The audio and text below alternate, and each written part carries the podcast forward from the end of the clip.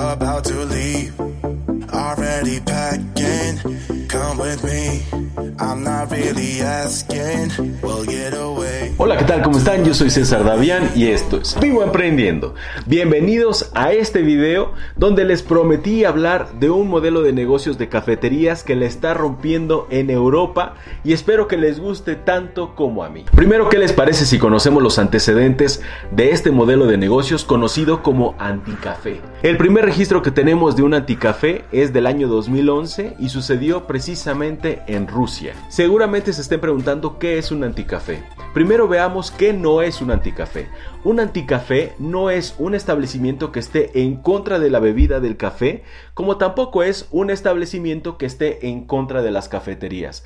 Lo que propone un anticafé es un nuevo modelo de negocios en donde ya no se va a cobrar por café. Es decir, actualmente la mayoría de las cafeterías lo que procuran hacer es que el consumidor llegue por su café, lo pida, se lo entreguen, le den las gracias y se vaya. La mayoría de las personas que va a una cafetería suele pedir un café para convivir con sus amigos, familiares, en algunas ocasiones hasta van a las cafeterías a trabajar. Este es precisamente el origen de una anticafetería. El fundador de la anticafetería Ciferblatt, que fue prácticamente una de las pioneras en este sistema, detectó una dolencia social, detectó ese antagónico que está afectando actualmente al modelo tradicional y es que justamente las personas que vamos a una cafetería buscamos estar ahí un buen rato, pasárnosla bien, disfrutar con amigos, conversar con nuestra pareja, con familiares o incluso ir a esos espacios a trabajar. Los hemos encontrado como un espacio neutro en donde podemos incluso hacer relaciones de negocios, citar ahí algunos posibles candidatos para realizar la negociación. Es un lugar neutro favorable para casi cualquier persona en casi cualquier ámbito social. Y la dolencia es que precisamente para que uno permanezca ahí, digamos, con la conciencia tranquila, tiene que estar consumiendo una y otra vez, tiene que estar pidiendo, aunque ya no quieras, para que te ganes el derecho de permanecer en ese lugar. Entonces, la anticafetería lo que propone es algo completamente disruptivo. Les aseguro que a mí me encanta este modelo. ¿De qué se trata? En una anticafetería ya no te van a cobrar por cada una de las bebidas que bebas, ni por cada uno de los alimentos que consumas como snacks o sándwiches, etc. Aquí tú vas a pagar por tiempo. Fíjate nada más qué extraordinario modelo de negocios. Y si algunos están pensando, eso no va a funcionar, es muy difícil, es muy complejo, ¿cómo van a llevar el control de todo esto? Espérense en este video porque lo vamos a desvelar. Primero que nada, vamos a conocer cuáles son los servicios que nos ofrece una anticafetería, digamos una anticafetería bien montada. Una anticafetería bien montada nos va a ofrecer desde las bebidas tradicionales calientes que casi todos conocemos, como un cappuccino, un latte, un café americano, un espresso, un tinto, etc. También puedes beber algunas otras frías, pero también puedes consumir todo tipo de snacks, de sándwiches, de baguettes y este tipo de alimentos. Es importante mencionar que hasta ahora ya el modelo se ha exportado de Rusia a Londres, a París, a Roma y próximamente en Nueva York, como algunas de las principales ciudades que ya lo tienen en marcha y además operando con buenos resultados desde hace mucho tiempo. Y además, como una de las propuestas de valor que ofrecen aquí es que los alimentos son de altísima calidad. Incluso algunos de ellos, como Anticafé París, tiene un chef con una estrella Michelin a ese nivel. Esto significa que los emprendedores fundadores de las anticafeterías decidieron hacerlo a lo grande, formal, colocando a las anticafeterías en una posición elevada frente a la competencia. Si te estás preguntando en este momento si las anticafeterías son costosas, es decir, si el ticket promedio de una cafetería es muy elevado, la respuesta es no. Pero ¿qué les parece si seguimos conociendo cuáles son todos los servicios que nos ofrecen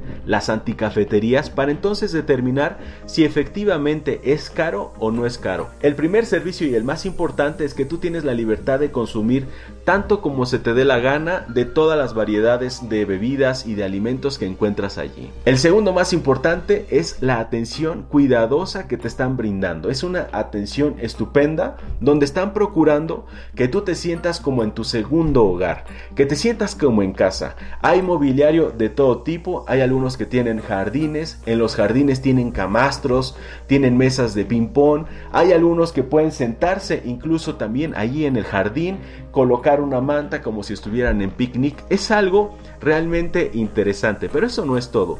El tercero es que te brindan todas las comodidades tecnológicas.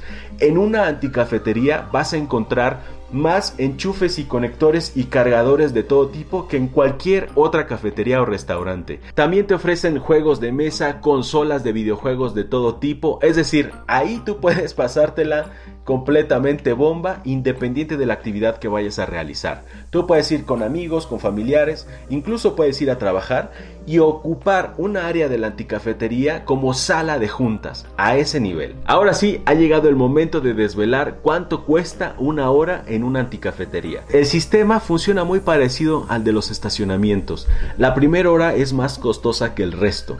La primera hora en cualquier anticafetería en Europa oscila entre 5 y 5,50 euros. Esto sería más o menos como 6 dólares aproximadamente. Si tú te tomas un café más un baguette en cualquier otra cafetería de las que ya conocemos, estarías ya acercándote a esa cantidad. De acuerdo con una publicación del periódico El País, aseguran que permanecer todo el día en una anticafetería te va a costar aproximadamente 20 euros. Incluso las anticafeterías te permiten entrar con alimentos porque a ellos no les interesa lo que tú vas a consumir ahí. Lo que les interesa es que tú consumas tiempo. Ahora vamos a analizar rápidamente algunos antecedentes de este modelo de negocios para saber si realmente tiene futuro en el mercado. La anticafetería que se llama Anticafé París llegó a París en el año 2013 y actualmente ya cuenta con tres anticafeterías. Pero esto no es todo, ya también abrieron una en Roma y ellos aseguran que abrirán 50 franquicias más en los próximos tres años,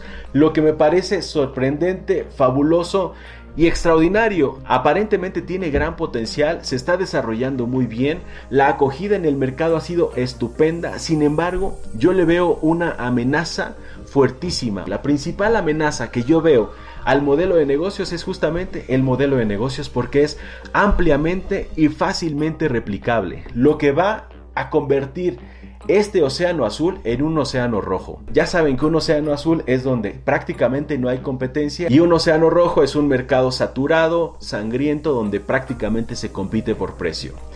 Esa es la gran amenaza. ¿Por qué? Porque muchas cafeterías que ya están operando actualmente podrían migrar de la cafetería tradicional, del modelo de la cafetería tradicional, al modelo de una anticafetería de la noche a la mañana. Así de sencillo, porque lo único que tienen que hacer es cambiar el modelo, sin cambiar mobiliario, sin cambiar personal, sin cambiar absolutamente nada. Simplemente, ahora en lugar de cobrarte una taza de café, te voy a cobrar por hora. Así de fácil, así de sencillo. Y esto lo que va a provocar es que se desvirtúe el modelo de negocios, que originalmente es una esencia muy pulcra, cuidadosa, que se está enfocando en el servicio, en la calidad, en la más alta calidad. Se está dirigiendo a un mercado exigente, a un mercado que además de ser exigente también es relajado, cool, divertido, emprendedor, gente joven, gente que quiere compartir con otras personas en esos espacios, pero además lo quiere hacer de una manera digna. Si hacemos memoria, esto ya ha sucedido antes con otros modelos de negocios que inicialmente eran atractivos. ¿Ustedes se acuerdan de los cibercafés? Estos espacios donde uno iba a rentar a una computadora y podría trabajar ahí y nos cobraban por hora, originalmente compartían más o menos la misma esencia, el mismo ADN. Se pretendía crear espacios muy bonitos, cuidadosos en sus materiales, en sus mobiliarios, en sus productos, servicios, precios, etc. Y eso se fue desvirtuando tanto y a tal grado que prácticamente cualquiera ya podía abrir un cibercafé Aun si las instalaciones estuvieran horribles, si el equipo estuviera lentísimo, si el servicio fuera malísimo, aún así podían abrir cibercafés. ¿Por qué sucede esto? Porque es muy fácil de replicar no requiere de gran ciencia para hacerlo. Y es que conocer cómo desarrollar estratégicamente ventajas competitivas que puedan sostenerse en el tiempo es uno de los temas principales que todo emprendedor debe dominar. Pero para que nos quede más claro todo esto, ¿qué les parece si yo hago un video hablándoles de las principales técnicas para crear ventajas competitivas y permanecer en el tiempo por muchos años? Si es así, díganmelo acá abajo en los comentarios para que yo haga próximamente este video regálenme sus likes porque así me voy a dar cuenta que sí quieren efectivamente este video. Y me voy a despedir de todos ustedes diciéndoles como siempre que tenemos que vencer el miedo, despojarnos de la vergüenza y atrevernos a emprender.